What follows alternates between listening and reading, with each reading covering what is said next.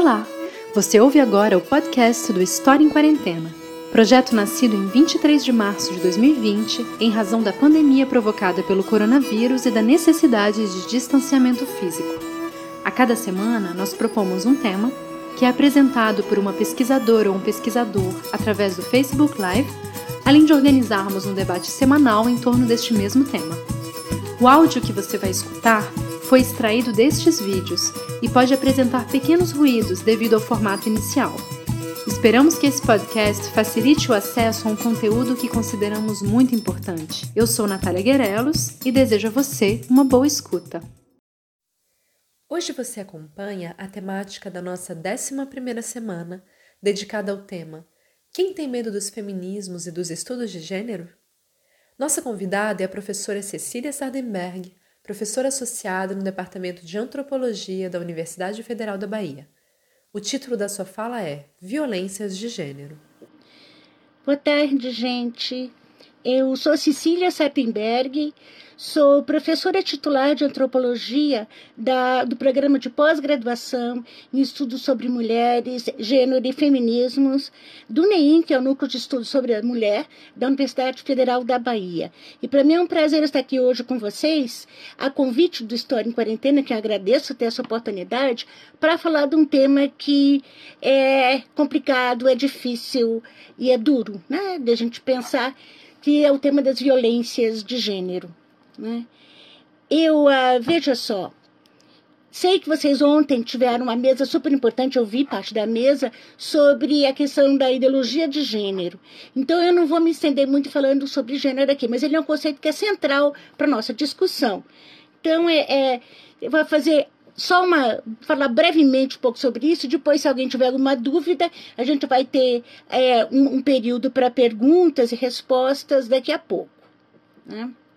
É, vejam só, desde os, desde os anos mais ou menos, meados dos anos 70, 1972, quando a feministas americanas e inglesas começaram a utilizar o conceito de gênero para se referir a construção social do masculino e feminino, gênero vem se tornando assim um objeto de contínuas teorizações, é, discussões, é, conceituações diferentes dentro dos estudos feministas. Ele é hoje um conceito chave dos estudos feministas. É, a gente pode olhar ele está em várias disciplinas, né? tem uma perspectiva transdisciplinar, é, tem um, uma, uma, perspectiva também muito importante é, dentro de diferentes perspectivas, dentro de diferentes é, correntes teóricas, correntes de pensamento. E ele parece que é passível assim, de se ajustar a tudo, mas não é bem assim. Né? Na verdade, nós temos uma metateoria de gênero, não temos exatamente uma teoria de gênero, mas temos uma metateoria de gênero é, que fala mais ou menos que da construção social do masculino, do feminino e, por extensão, é, de homens e mulheres. E fala, da, na verdade, da plasticidade né, do ser humano em relação a essas questões. Ele se opõe à noção de que o masculino e o feminino são determinados pelo, pelo sexo é, biológico, né, pela nossa anatomia. Na verdade, ele fala, ele descola né, essa questão da anatomia. E é uma, é uma questão que ele é chave, mas é, as maneiras de conceber esse conceito de trabalhar com eles são diferentes.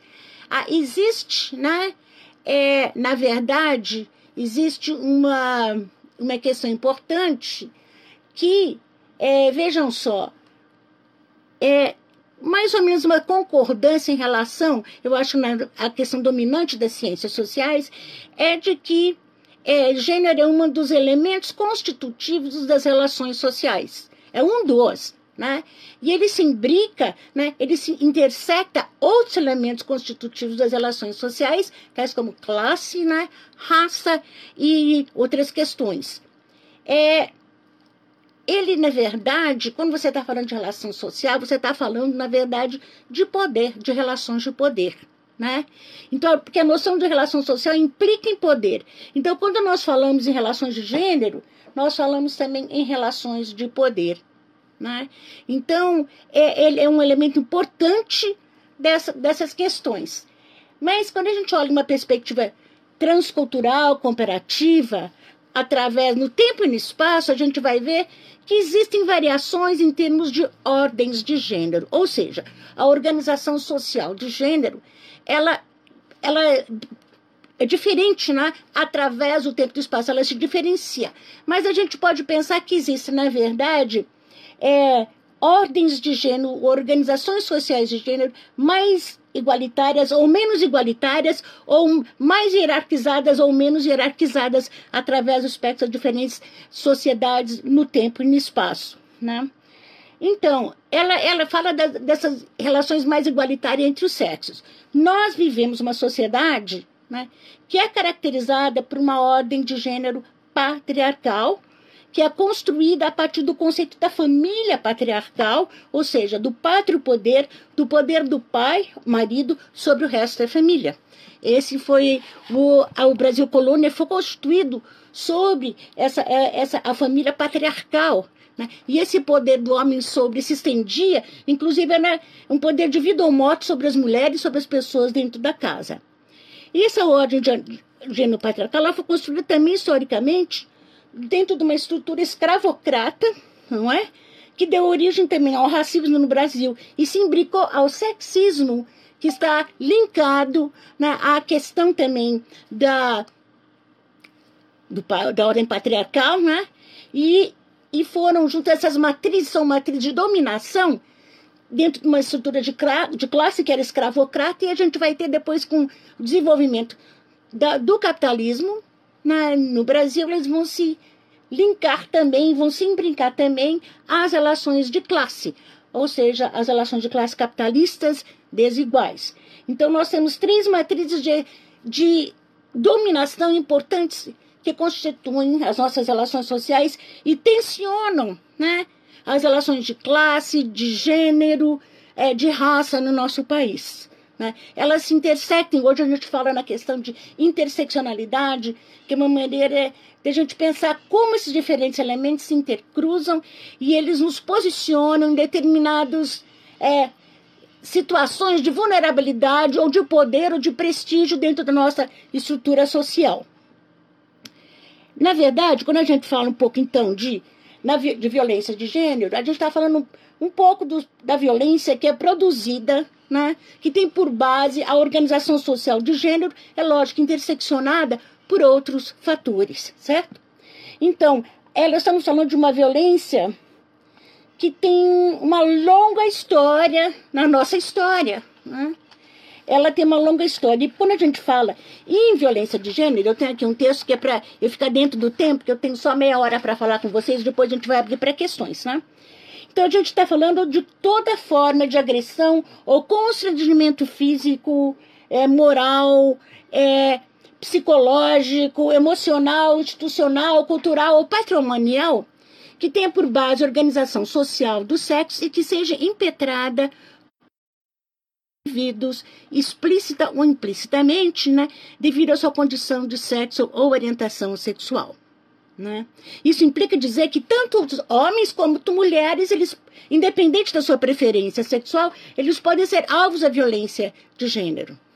Contudo, em virtude dessa ordem de gênero patriarcal machista, né, dominante em nossa sociedade, são, porém, as mulheres, né, as crianças também, principalmente as meninas, e em menor número, mas também em grande proporção, as populações LGBT, né, e que se veem mais, a gente vê eles são, são mais em uma situação de vulnerabilidade e objetos vítimas desse tipo de violência, de violência de gênero. A violência de gênero contra mulheres é, na verdade, eu, domina em termos de violência de gênero que a gente vê, em termos de números. A gente vai ver, vou discutir um pouco alguns dados sobre a violência física, sobre o feminicídio e sobre a violência sexual aqui, que eu acho importante a gente discutir hoje. Ela, a violência de gênero contra mulheres ela é produto, então, dessa ordem de gênero patriarcal que objetifica as mulheres e as torna propriedades dos homens, dando a eles, em certas instâncias, até mesmo o poder de vida ou morte sobre elas, como era anteriormente. Né? Estava é, na lei, né? a, a ideia de que da legítima defesa da honra, a gente sabe que isso uh, no passado, alguns homens que assassinavam suas mulheres, eles diziam que foi em legítima defesa da honra. E a gente tem que tomar cuidado que daqui a pouco vão querer trazer de novo, porque nós estamos num processo de, de retrocesso na nossa sociedade em relação a isso. Bem, de acordo com a Convenção Interamericana, para prevenir, punir e erradicar a violência contra a mulher, que é conhecida como a Convenção de Belém do Pará, ela se enquadra como violência de gênero contra as mulheres qualquer ação ou conduta baseada no gênero que causa morte, dano ou sofrimento físico, sexual ou psicológico à mulher, tanto no âmbito público como no privado. E aí você tem que é a violência, então, física, sexual, psicológica, patrimonial, que pode estar ocorrendo no âmbito da família, da unidade doméstica ou da comunidade, ou então elas podem ser perpetradas pelo próprio Estado, que, portanto, seja uma violência institucional, né, que a gente fala disso. E essa questão tem, esse fenômeno tem dimensões mundiais, mas o Brasil, como de resto na América Latina, ela tem se caracterizado ultimamente por ataques brutais contra as mulheres, não sendo os poucos os casos que denotam extrema crueldade. Perdão. Hum. Um exemplo é do goleiro Bruno, né? Que esquartejou a mulher, né? Elísia Samúdio, e deu para os cachorros comerem. Isso aí é de uma extrema crueldade. Bem, mas segundo os dados, da, dados da, do mapa da violência, foi, em 2017, por exemplo, foram registrados 4.473 casos de homicídio doloso contra mulheres no Brasil. Isso aí inclui todo tipo de homicídio, não inclui necessariamente aqueles que têm por base gênero. Esses dados, eles foram depois é, trabalhados a partir de 2015, quando foi criada a lei do feminicídio durante o governo Dilma, é, se começou a ter todo um protocolo para se é, caracterizar, qualificar os tipos de homicídios contra as mulheres para se pensar em feminicídio. Então, é, enquanto a gente tem, na verdade, no Brasil uma taxa de 4,3 homicídios femininos a cada 100 mil mulheres da população, essa, essa nos, isso nos coloca, na verdade, na sétima posição no ranking mundial, já em termos da questão dos homicídios contra mulheres, ou seja, que foram classificados com feminicídio, nós estamos numa no ranking de quarto, quinto país no mundo em termos de feminicídios. Isso aí é complicado. E a gente tem, na verdade, uma, uma subnotificação, porque como a lei ainda é nova e não se a, os técnicos, os agentes de polícia que estão fazendo, ou os peritos, às vezes não reconhecem essa situação como sendo feminicídio, colocam como homicídio contra a mulher, mas na verdade é um feminicídio. Então vejam só, é, um levantamento que foi feito pelo Conselho Nacional de Justiça revelou que em 2007, por exemplo, o esforço do juiz em aplicar a lei em caso de assassinatos de mulheres gerou mais sentenças em relação ao ano anterior, que foram é, mais ou menos 10 mil sentenças. E de acordo com o mapa da violência, o número de mulheres vítimas de homicídio aumentou bastante, porque é, nós temos que de 2003 a 2013, né, houve um crescimento da participação da mulher também mais no mercado de trabalho, é, em atividades que a coloca no espaço público. Né?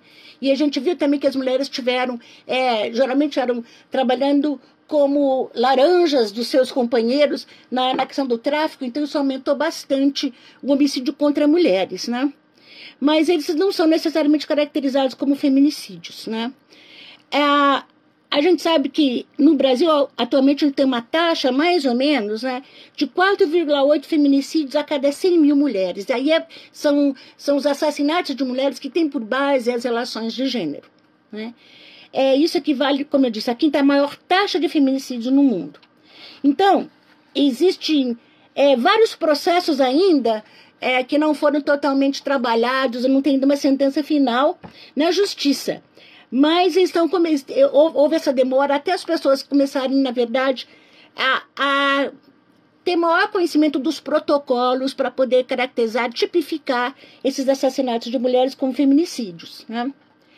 Veja só, um, um dado aqui importante, vou pular alguma questão, é que coisa que é importante, como a gente falou da interseccionalidade, desses cruzamentos, geralmente as mulheres que sofrem feminicídio, primeiro, tanto homicídio quanto feminicídio, são mulheres, são negras e são jovens, né? Geralmente mulheres que estão dentro no, no período é, da, reprodutivo da fase da mulher, mais ou menos entre 17 e 45 anos. Então, é, os tribunais ainda estão com dificuldade de, na verdade, de trabalhar esses dados para a gente poder ter uma ideia melhor, caracterizar o perfil dessas mulheres. Mas a gente sabe o que, que a gente tem, os dados que a gente tem, mostram que de fato são mais as mulheres negras que estão expostas, essas mais na questão dos homicídios, o feminicídio também, elas têm uma, uma, uma digamos, uma taxa maior né? Na verdade, até nos últimos, na última década, caiu a taxa de homicídio e feminicídio das mulheres brancas, enquanto das mulheres negras cresceu. Né? O que mostra a situação de vulnerabilidade dessas mulheres. Bem, é, no Brasil, tal como na maioria dos países, os países têm notícia, vou ter que apressar um pouquinho mais, os assassinos, os perpetradores desses crimes são, na sua maioria, familiares das vítimas, geralmente parceiros ou ex-parceiros. E o que caracteriza isso como um tipo de violência doméstica ou intrafamiliar? São parceiros, ex-parceiros, né? Que às vezes não aceitam o fim de uma relação, e a gente tem visto isso muito, tem acontecido muito, a gente olha pela internet, todo dia aparece um crime horrível de mulheres, né? E até agora foi um, que, um delegado, né, que disse ela que deu tiro nele e depois deu tiro nela. Na verdade, a, os dados agora, a perícia está mostrando que não foi ela, não se baleou, ela não se matou. Ela foi assassinada por ele. E ele está com uma história dizendo que foi é, ela que primeiro baleou ele e depois se suicidou. Veja só como uma história complicada. E ele é delegado. Bem. Bem, então as mulheres não são o único grupo que sofre violência do lar, dentro do lar. É lógico que também as mulheres também matam. E é interessante ver que boa parte das mulheres que são é, que matam seus companheiros sofrendo violência há muitos anos e elas estão, na verdade, às vezes em legítima defesa e às vezes é porque elas não aguentam mais, está muito complicado, né? Veja só. Então, esse estudo mostrou que a violência doméstica contra as mulheres é que tem os mais altos níveis dentro da violência doméstica, né? A violência contra as mulheres dentro da violência doméstica e intrafamiliar. E esse estudo mostrou que a partir de milhares de relatórios médicos e policiais de Campina Grande, que foi publicado em 2019 na revista é, acadêmica PLOS, mostrou que cada, de cada 10 vítimas de violência doméstica, oito eram mulheres. Então, é lógico que existe. Daí vem uns caras falam assim: ah, mas as mulheres também matam, também os homens também são vítimas de violência doméstica. Só que 80%, no caso aqui seria de cada 10 vítimas, 8 são mulheres. Eu aqui nem contei as crianças, estou falando das mulheres. Então é altíssima a violência doméstica, a, a violência com base no gênero, familiar ou doméstica, que é no espaço doméstico entre membros da família, ela tem como vítima principal as mulheres. Então, é por isso que a gente vê que a Lei Maria da Penha foi criada para combater isso, para o enfrentamento desse tipo de violência, ela é voltada mais para mulheres, do que ela é voltada quase totalmente para mulheres, na verdade, porque as mulheres são as maiores vítimas. É, por exemplo, em 2017 tramitaram na Justiça Estadual da Paraíba, esse é um exemplo, 1.448.716 processos referentes à violência doméstica e familiar, que seria em média 13,8 processos a cada mil brasileiras. É, esse não é só na Paraíba, é pelo Brasil todo. Embora os magistrados tenham baixado, tentando resolver 540 mil processos ao longo do ano de 2017, restaram ainda 908 mil pendentes de decisão judicial ao final de dezembro de 2017. Para vocês terem uma ideia de quantos processos estão lá e como da incidência da violência doméstica. E entre as várias espécies de violência doméstica contra a mulher, a lei conhecida como Lei Maria da Penha, que é de 2006, que foi sancionada pelo presidente Lula, depois de uma minuta que foi elaborada e discutida pelos movimentos de mulheres, ela inclui tantas formas físicas da violência como a, doméstica, quando a agressão ocorre dentro de casa por agressor que é parente, companheiro ou que divide a moradia com a vítima, quanto também as psicológicas, como calúnia, difamação, injúria contra a honra ou a reputação da mulher. Então, a Lei Maria da Penha inclui tanto a, a violência física quanto a violência também psicológica, é, moral, a violência patrimonial também, que é que os, que os homens que falsificam a assinatura das mulheres. E minha mãe foi vítima disso. Né? Meu pai falsificou a assinatura da minha mãe para vender a casa, da que minha mãe tinha herdado. Isso é uma questão que é, a gente só ficou sabendo anos depois. Né? Mas acontece, acontece. E a incidência da violência física contra mulheres ela é muito grande no âmbito doméstico, ela é super alta. Uma pesquisa nacional que foi feita é, em, pelo Ipsos e pela Avon em 2014, ela revelou que quase metade das mulheres entrevistadas já havia sofrido violência física no ambiente doméstico. Para vocês terem uma ideia da incidência disso. E dentre os homens entrevistados, 38% confessou já ter agredido mulheres fisicamente seja em função do ciúme, do alcoolismo ou mesmo sem motivo aparente, bater por bater. Chegou em casa, olhou, não gostou, pá, né? E o mesmo estudo indicou que a violência doméstica, particularmente a conjugal, que é entre cônjuges, permanece ainda bastante subnotificada, vez que existe muita desconfiança quanto à proteção jurídica e policial nesses casos. A gente sabe que a coisa rola e rola e vai, as mulheres às vezes não são ouvidas, é, e a, a, até chegar para você você está correndo risco para conseguir uma medida protetiva que hoje a gente consegue através da Lei Maria da Penha, medida protetiva que a mulher para o homem se afastar não poder chegar perto. Não, raramente essa coisa é na verdade os homens se afastam mesmo. É, em muitos casos as mulheres já fizeram, já têm medidas protetivas, já foram registradas no caso várias vezes na delegacia, mas assim mesmo são assassinadas, né? Então as mulheres às vezes não vão porque a demora dos resultados concretos pode, na verdade, se ela vem, o cara recebe a notificação e até tudo acontecer, veja o que acontece, ela pode, até todo, todo o processo se desenrolar, a mulher está correndo risco de vida. Existem as casas abrigo para esses casos de emergência, que a mulher está realmente correndo risco de vida. Mas elas não têm vagas para todo mundo, não tem em todo lugar. Por exemplo, eu moro numa cidade no interior de São Paulo, que aqui na região do Vale do, Rio, do Paraíba não existe uma casa-abrigo. A pessoa vai ter que ir para São Paulo para ir para uma casa-abrigo. Então, é complicada a situação.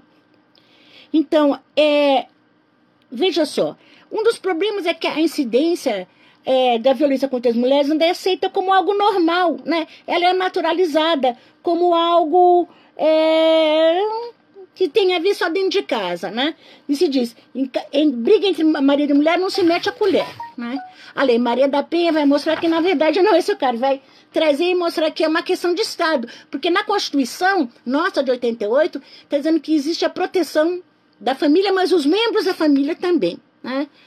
Então, muitas dessas mulheres, elas chegam, elas registram queixas pelos motivos apontados e até sob a ameaça do marido, mas aí acabam voltando à delegacia de polícia para tirar a sua queixa, porque são obrigados, o marido ameaça, vai te matar se você não for retirar a queixa. É, Existem alguns mitos sobre essa questão da incidência né, da violência doméstica. Um deles é que é um fenômeno que dizem que é um fenômeno que é ligado à pobreza. Na verdade, ela ocorre em todos os estratos e classes sociais, mas acontece que entre as camadas médias e altas, ah, ele não chega aí a público porque as mulheres ou não vão para a delegacia, agora estão indo mais, mas vão para o advogado ou vão para uma clínica ou vão para o psiquiatra ou vão trabalhar essa questão em outras instâncias, não chegam tanto a ir para a delegacia. É, outra coisa, a gente vê que dizem que a crise econômica, desemprego, é, que é a causa, mas na verdade isso tudo acirra, né? haja uma situação de conflito existente. É, e às vezes as pessoas, mulheres, vão registrar queixa e dizem assim: ah, ele é um bom pai, um bom homem, sustenta a gente. Mas na verdade, um bom pai, um bom homem que né, bate na mãe dos seus filhos, até chegando ao crime. Então, veja só. É, um dado aqui importante, né, que eles são um bom, um bom pai, um bom filho, mas 70% dos feminicídios de mulheres no Brasil são cometidos por ex-maridos e ex-namorados, para vocês terem uma ideia. Bem, eu estou aqui correndo um pouco para nosso dar o nosso tempo, mas é importante ver que a violência de gênero é uma realidade bastante complexa, envolve uma série de questões que têm suas raízes na sociedade, na missão do Estado, sem falar em aspectos que são ligados às relações interpessoais, né? E trocas efetivas entre, é, veja só, os seres humanos, né? Dessa forma, ela pode ocorrer principalmente na vida privada, particularmente na família, né? E onde ela vem acontecendo. E a, foram as mulheres é, as feministas principalmente, que tiraram a, a violência de dentro de casa e puseram nas ruas e deram visibilidade a isso. E a, é, principalmente a partir dos anos 70 que a gente começa a ver processos de, é, como se diz assim, de combate, de enfrentamento à violência contra mulheres. Por muito tempo, no entanto, essa punição só, esses, é, essa luta levou à criação da Delegacia das Mulheres e o resultado era só uma questão punitiva, né? A Lei Maria da Penha ela é bem grande, ela é bem complexa, porque ela envolve não só a questão do, da punição, que é importante que antes os homens não, não saíam sem ilesos, né? mas também porque ela tem a proteção, que tem todo, todo uma, um, um, um campo que fala da proteção às mulheres, inclusive, como disse, a casa-abrigo, as medidas protetivas, e também uma coisa que é prevenção. A prevenção tem a ver com a educação e tem a ver com a reeducação dos homens. É, nós temos tínhamos né, todo um programa muito importante, que era o programa Viver Sem Violência, Mulher Viver Sem Violência, que abarcava todas essas questões, que, que daria é, não só a, a possibilidade de mulheres irem registrar queixa, era com a Casa da Mulher Brasileira, que ia ser, ia ser um lugar onde as mulheres podiam registrar sua queixa, podiam lá passar por exame de corpo de delito no mesmo lugar, é, e buscar, a, havia um, uma célula da, da Defensoria Pública para as mulheres terem uma advogada para poder acompanhar o seu caso. É, em suma, havia a Casa Mulher Brasileira, que estava dentro desse programa Mulher Viver Sem Violência, elas foram construídas muito poucas. Havia, havia todo um orçamento para a, o combate à violência doméstica, né? que na verdade ele não foi né, empregado, ele foi é, cortado esse orçamento já com, depois do golpe a, contra a presidenta Dilma. Esse programa de violência, de enfrentamento à violência contra mulheres foi cortado nos orçamentos. É, e a gente está vendo agora que Damares, né, tá preocupada, a ministra Damares está com um orçamento bem grande, só que não está aplicando esse orçamento nessa questão. Ela, inclusive, falou, teve a. Recentemente, no dia 15 de maio, ela lançou o programa é, de combate à violência. E esse programa, ele ela falou da preocupação que a pandemia está acirrando a violência contra as mulheres, que está fazendo subir. A gente não tem muita ideia exatamente como estão esses dados, porque o período é pequeno e as nossas estatísticas elas são não são muito confiáveis, entendeu? Elas são é um pouco complicado de como esses dados estão sendo coletados e como é que eles podem ser comparados. Mas a gente está vendo que aparentemente está aumentando de fato é, a, a incidência da violência, porque veja só, as mulheres estão confinadas em casa, nós confinados em casa, e os homens e as mulheres que já têm algum problema de conflito, né? É, dentro de uma situação que pode ser de desemprego, de falta de dinheiro, de confinamento mesmo, de preocupação, de estresse. Quem que não está estressado nessa situação? Isso está provocando, está funcionando como uma válvula né, para escape né, da violência e agredir as mulheres. Mas veja só, o programa que foi lançado, né, pela ministra Damares, ele enfoca principalmente a questão da punição, da denúncia. A todo o número de telefones para se ligar. E ela diz assim que a violência não tem gênero. Ora, a gente sabe que a violência doméstica tem. A gente acabou de ver que oito entre dez pessoas que sofrem violência doméstica são mulheres, né? Então, mas ela diz que não tem gênero, né? Aliás, é uma palavra que eu acho até interessante que ela tenha falado, porque elas acham que tudo que a gente trabalha na questão da ideologia de gênero, que é uma ideologia que não existe, não é verdade. Bem, mas esse programa dela, ela enfatiza, na verdade, a proteção à família. Ora, se o espaço doméstico da família, a gente sabe que é um dos espaços mais perigosos para a mulher, onde ela mais sofre a violência, não é a família necessariamente que a gente tem que proteger, né? A gente tem um programa que tenha de proteção também as mulheres, não apenas de denúncia, mas de instrumentos que as mulheres possam né, é, sair dessa situação. Ou, por exemplo, em alguns estados já está se conseguindo fazer uma denúncia online, né? É uma coisa que é importante que a gente tem que fazer isso. A gente tinha alguns estados, acho que na Bahia, que tinha é, tipo, Ronda Maria da Penha, em outros lugares também tem, de e se as mulheres estão em situação crítica, né, de período de violência. Mas devido a, a outras questões de estresse, o problema da pandemia, isso não está sendo muito não se está dando muita continuidade a isso. Então, a gente tem que pensar formas, né?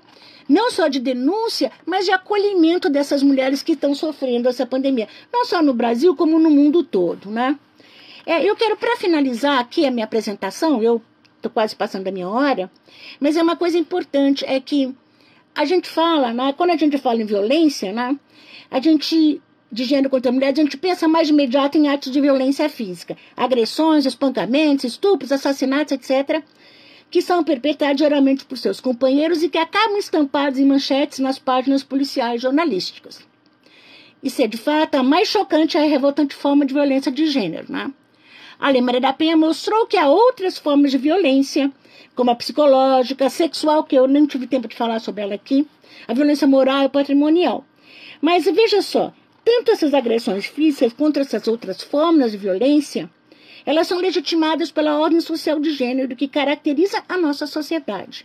A ordem de gênero patriarcal, que está inscrita e perpetrada nas nossas instituições sociais, nos nossos sistemas de crenças e valores e no nosso universo simbólico, com ressonância nas relações interpessoais e na construção das nossas identidades e subjetividades enquanto homens e mulheres.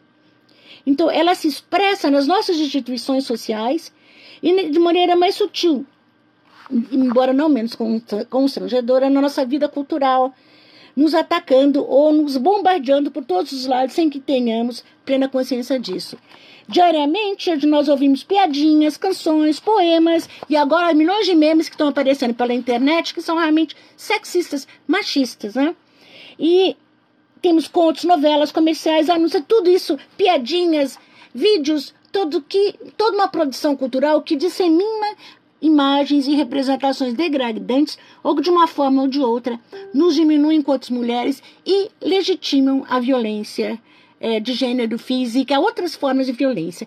Então, nós temos que trabalhar de uma maneira mais ampla, não só punindo, mas o sistema todo também de, educa de reeducação, né, em termos das questões de gênero.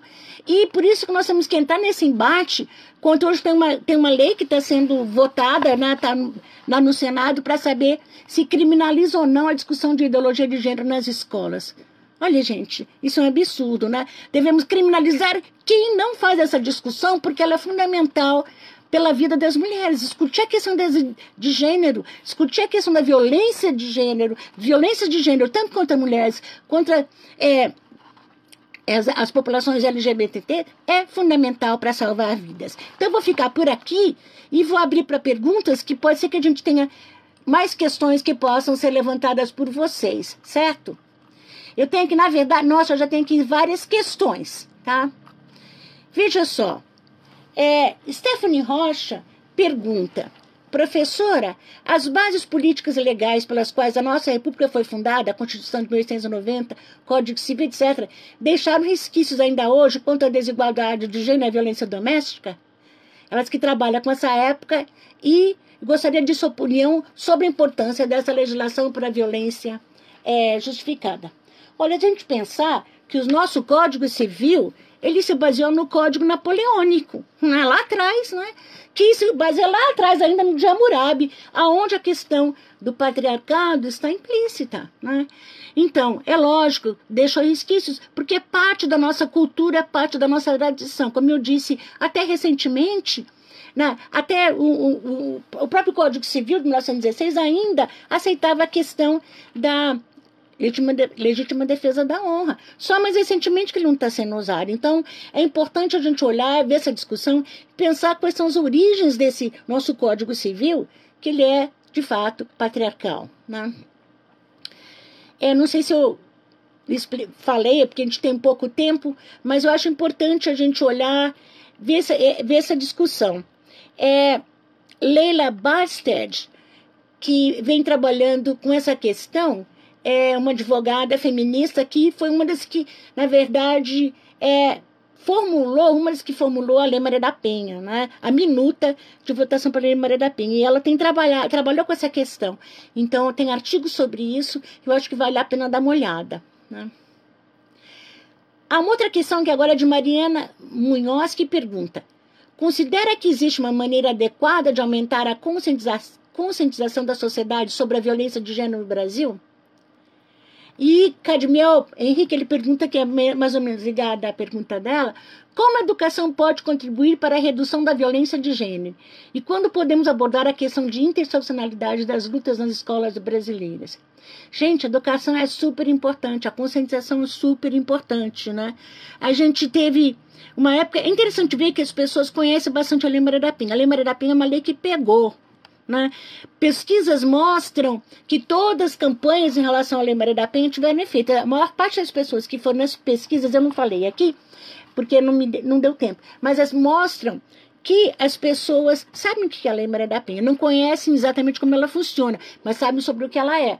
Né? E tem músicas que são cantadas, tem, tem um cordel sobre a Lei Maria da Penha, existem é, repentes que falam sobre a Lei Maria da Penha. É muito interessante que existe a população. Pegou, pegou, a lei pegou. Mas veja só, é, ainda a sociedade não incorporou bem essa questão. E a gente precisa pensar nas escolas, é, fazer esse trabalho de discutir nas escolas. Mas a gente está vivendo um momento complicado, aonde impera na nossa sociedade é, uma descrédito para a ciência é, e um fundamentalismo religioso que distorce na, a realidade em que vivemos. É, que coloca a família como tudo, quando a família é, um, às vezes, nem sempre o lugar ideal, mas seguro para todos nós. Então, é, é uma coisa interessante essa toda a discussão da questão da ideologia de gênero, que ontem foi discutida, ela tem a ver com grande luta das mulheres para conseguir colocar dentro das plataformas, dentro dos documentos finais das conferências internacionais da mulher que foram promovidas pela ONU, a questão de gênero para ser discutida lá. E eu, eu participei de algumas dessas conferências, foi no Comissão do Status da Mulher, da ONU, lá em Nova York, onde eu vi a briga que é, a gente conseguiu colocar na plataforma de ação, mesmo com uma luta contra se colocar o conceito de gênero, discussão de gênero, de gênero e sexualidade, toda a questão de direitos sexuais e reprodutivos, houve uma luta para se colocar. E continua, toda vez que vai se discutir a questão da, das conferências, da plataforma de ação e fazer avaliação, os grupos que antes que ainda são liderados pelo Vaticano, né, que se mostrou como principal opositor de se discutir essa questão em 1995, durante a conferência, é, eles se, uniram agora, os católicos, os evangélicos, com os islâmicos nessas conferências da ONU e fazem tipo um, um paredão, né? para não deixar passar essas questões. É muito complicado isso, né? Então, aqui no Brasil, toda essa discussão da ideologia de gênero que foi trazida por essas igrejas fundamentalistas, né? É, tem impedido uma maior discussão dessa questão da da violência de gênero nas escolas. Né? Como eu disse, hoje tem esse, processo, esse projeto para criminalizar essa discussão. Então, quem puder, entre no site do Senado lá e vote não esse projeto, porque eu fui olhar hoje e aqueles que votam sim, que querem criminalizar, estão ganhando. Né? mais de 100 mil votos. Eu acho que são os robozinhos. Na verdade, não é bem robozinho, porque você tem que se cadastrar. Mas é complicado, né? Eles estão fazendo um trabalho de trazer todo mundo, acho que de todas as igrejas, de tudo, para poder votar para criminalizar, o que é muito complicado, porque sem a gente discutir isso, vai reeducar, trazer todo um, um trabalho sobre educação em termos da questão de gênero, vai ser difícil a gente combater a violência, né? Aqui, eu espero que eu tenha falado um pouco sobre essa questão. É uma questão bem complexa, mas não dá para discutir em cinco minutos. Bom, é, Marta Rovai pergunta como combater a violência e fazer valer a Lei da Penha quando policiais participam da mesma cultura patriarcal e quando as mulheres voltam para suas casas depois da denúncia. Esse é um grande problema que a gente vivencia. Né? Eu participei de cursos né, é, de conscientização e sensibilização para policiais na Bahia. E num desses cursos, né, um, um dos homens que estava participando falou assim: Ah, eu bato, já bate na minha mulher assim e ela mereceu. Imagine o policial que está lá participando do curso chega e fala para gente: eu já bati na minha mulher. Então é difícil pensar que um policial né, que trabalha é, numa delegacia, e tem gente que acontece, mulheres já foram assediadas em delegacias à mulher por é, policiais lá, por agentes, né? É, é complicado. A gente tem que fazer, de fato, um trabalho de sensibilização nas academias de polícia, não só nos cursos, no treinamento do pessoal para ir para as delegacias. Né? Mas a gente tem que estar toda uma discussão, ou, digamos assim, toda uma cadeia de cursos dentro das academias de polícia, dentro da polícia militar, principalmente, né? falando sobre a questão da violência, trazendo a discussão de gênero. E, o, e o problema é esse de voltar para casa, né? depois da denúncia. É, ela pode entrar pedir uma medida protetiva e ela, ela fica em casa e a polícia vai retirar. Mas isso às vezes demora, demora para acontecer. Esse é um problema que nós temos porque a gente não tem. O que, que, a gente, o que, que falta? Falta agente de polícia nas delegacias, falta um carro de polícia né, para ir buscar a pessoa, faltam abrigos para as mulheres que estão em situação vulnerável e cada vez mais se corta verbas para essa questão. Né? Então nós temos que ter um movimento, nós temos um momento agora complicado, mas talvez né? justamente porque é um momento onde a questão da, da violência contra as mulheres, o espaço doméstico, por causa do isolamento imposto pela pandemia, ele pode visual, trazer mais a, a público a questão da violência. Né? E pode ser que nós consigamos é, trazer mais verbas para apoiar todos os programas que a gente tem em relação a combate, enfrentamento a violência contra mulheres. Né? Vamos ver o que, que, vai acontecer. Nós temos que pensar como é que vai ser esse, esse nosso mundo pós-pandemia. Né?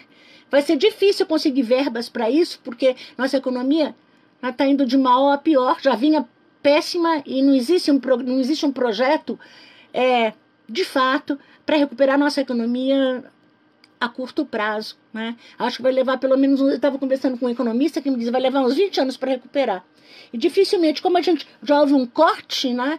É, para os próximos 20 anos, da gente não ultrapassar os gastos, então vai ser complicado a gente conseguir isso, a não ser que a gente consiga depois ir para a rua, para as ruas e demandar essa questão, como a gente conseguiu demandando no, no, a questão para a gente enfrentar a, a violência, para a criação das delegacias e outros programas que surgiram de enfrentamento. Bem, é, Natália de Santana pergunta: Podemos fazer hoje um balanço sobre a violência antes e após a promulgação da, promulgação da Lei Maria da Penha? Olha, é complicado. A gente tem feito, a gente fez, fizemos balanços, é, a professora Emília Ingrossi e eu fizemos até um dossiê na revista Feminismos, Estudos Feminismos, na REF, sobre um balanço sobre a Lei Maria da Penha, 10 anos da Lei Maria da Penha. É, tem artigos, até eu escrevi um pra, para a, para a ONU, fizemos um trabalho para a ONU, e, na verdade, o que aconteceu é o seguinte, né? A gente não tem, a gente verificou, houve uma, uma C, CPMI, Comissão Parlamentar Mista de Inquérito sobre a questão da violência, que teve à frente a, até a senadora Lídice da Mata, naquela época ela era senadora, e essa comissão né, mostrou e estudou como é que estava a situação em todos os estados, fez conferências, foi lá em todos os estados para ver como é que estava a aplicação da Lei Maria da Penha, a questão da violência contra mulheres. E se viu que está muito linda né, no papel.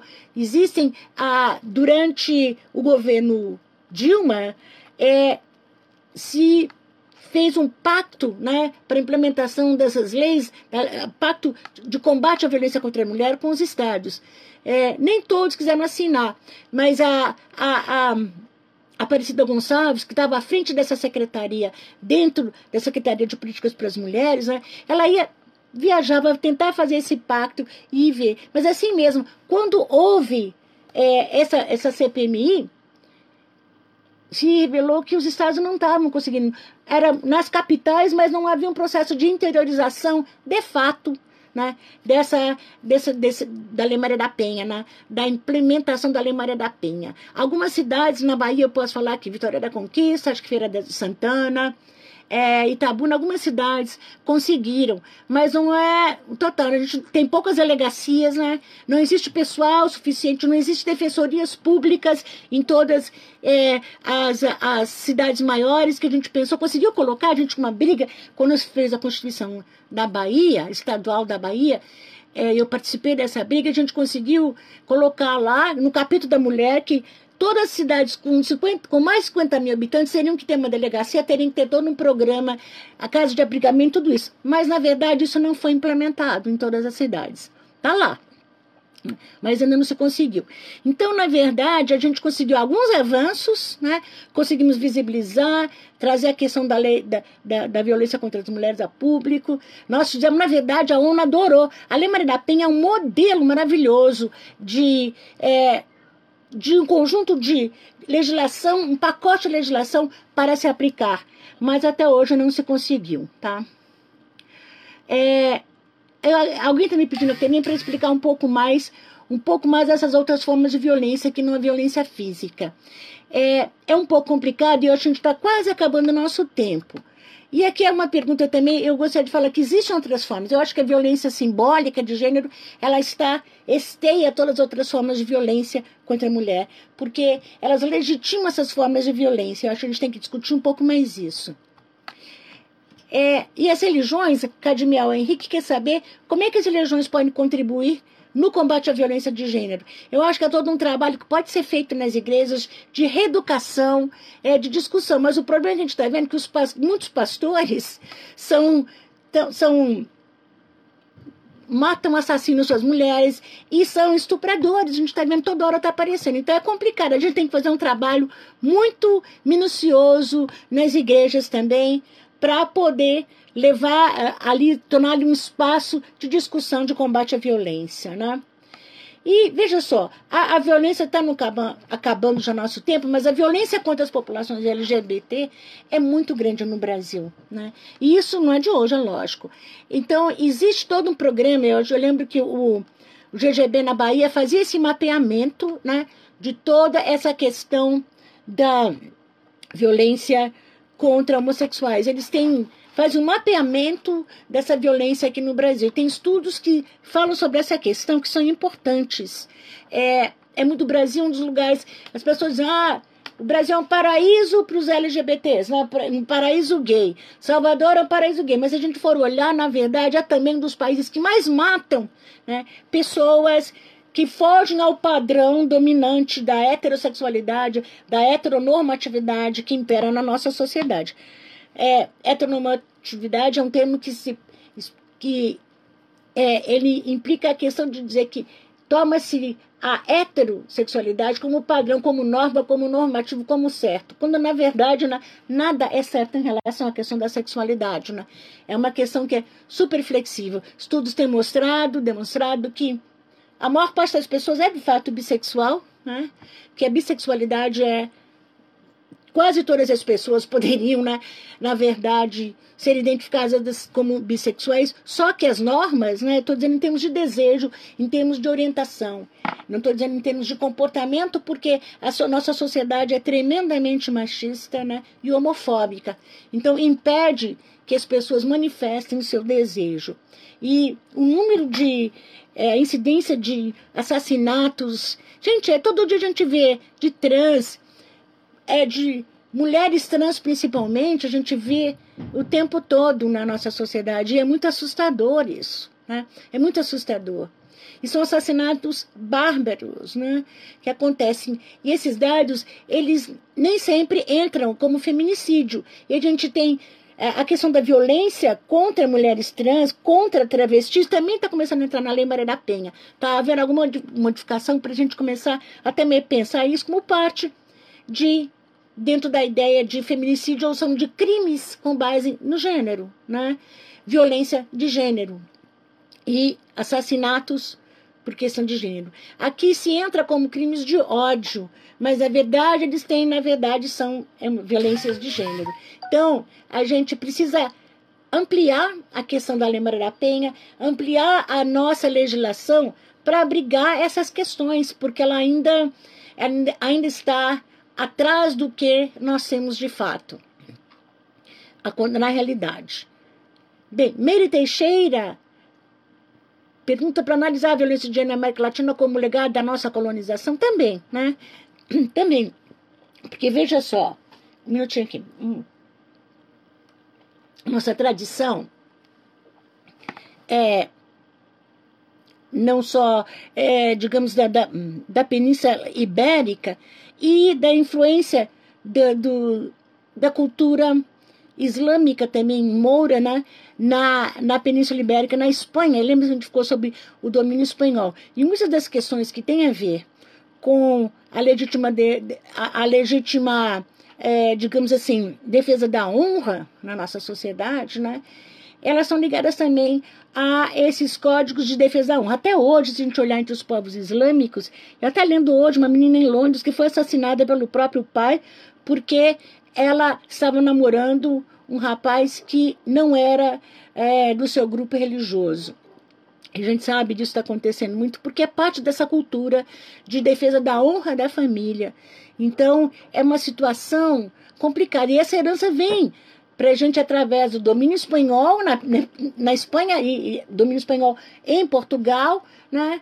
É, isso foi introduzido na nossa cultura, foi trazido para o Brasil pela nossa herança ibérica. Né?